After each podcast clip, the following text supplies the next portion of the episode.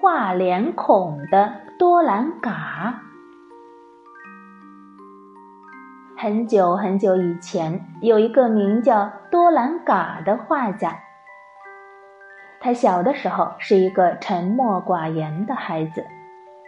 别的孩子在溪水边摸鱼打闹的时候，多兰嘎总是趴在竹楼的窗户边上，看着眼前的景色出神。有的时候，他会折下树枝，在地上画他见过的那些风景。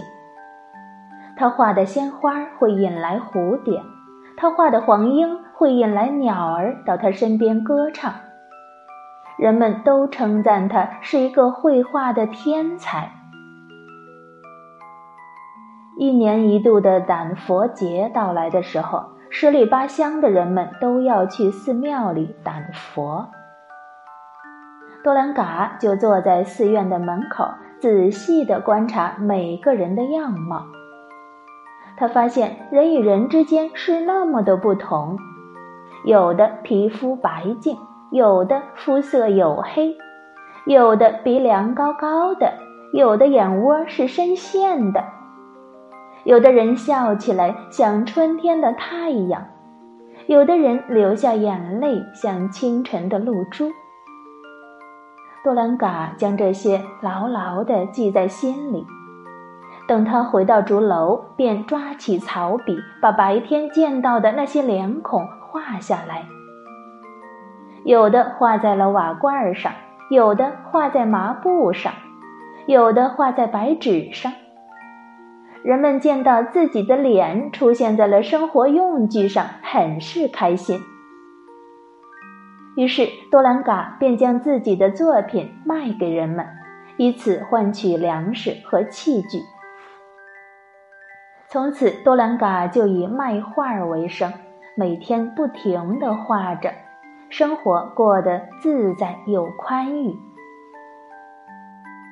十年过去了。多兰嘎画的画堆满了竹楼，他的名声也越来越响，就连天上的神仙也听说了他的名声。天神八英心里想：“我这天宫里连一个会画的人都没有，不如我就请多兰嘎来天上给我做画神吧。”于是，八英就派死神去邀请多兰嘎。你要是真的诚心邀请，你是派一个好点儿的神仙呢？你派死神去，那不是要人家命吗？到了晚上，死神包着黑头巾，裹着黑斗篷，来到了多兰嘎的家门前。他敲了敲门，没有人来给他开门。此时，多兰嘎正在窗前全心全意的画画呢。他一笔一笔地细心描绘着，昏黄的油灯照着他的脸，多兰嘎仿佛已经忘记了周围的一切。死神又用力地敲了几次门，多兰嘎这才听到，慢慢地起身打开了门。一袭黑衣的死神站在门外，只露出一双闪闪发亮的眼睛。多兰嘎看到他，吃了一惊，紧张地问道：“你是谁？这么晚了来找我有什么事？”死神探进头来，回答道：“我是死神，请跟我到天上去吧。”是天神八英派我来接你到天上去做化神。多兰嘎听了，迟疑了一会儿，他望了一眼窗边的小桌子，小心翼翼地问道：“能不能请你再等我一下，让我完成这幅画好吗？”死神犹豫了一会儿，走到窗前。画纸上那张美丽的面孔一下子就吸引住了死神的眼睛。天哪，那是一张连天上最美的仙女也无法相比的美人的脸。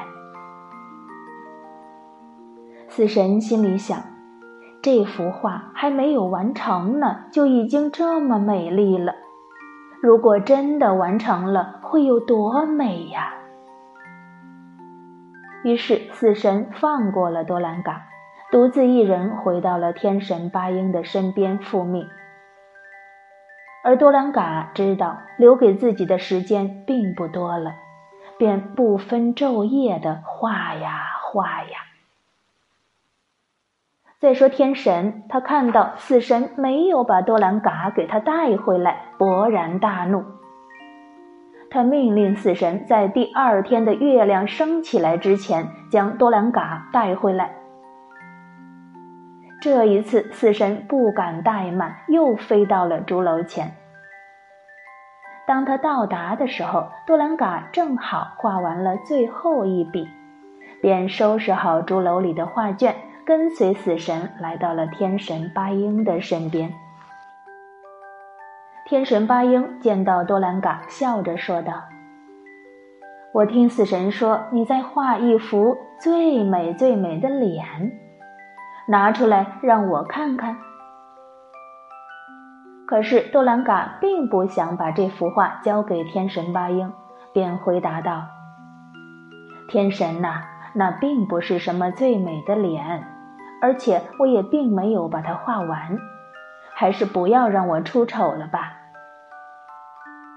天神听了有点生气，但是他并没有发作，他轻蔑地笑了笑，说：“多兰嘎，我知道你是人间最有名气的画匠，从此以后你就留在天上做画神吧。”其实多兰嘎的心里有一千个、一万个不愿意，可是他又不敢违抗天神的命令，只好来到掌管生的神的身边，也就是生神，有一个死神，还有一个生神，做了专画人脸的画神。每当生神要送人到人间的时候，多兰嘎便随手从他的画作里抽出一张人脸画送给他。这个新生的孩子就带着这画上的脸孔来到人间。可是多兰嘎却把那张最美丽的面孔留在了自己的身边，也不知道他什么时候才肯把这张脸送给人间呢。好了，今天的故事就讲完了，小朋友们乖乖睡觉吧，晚安。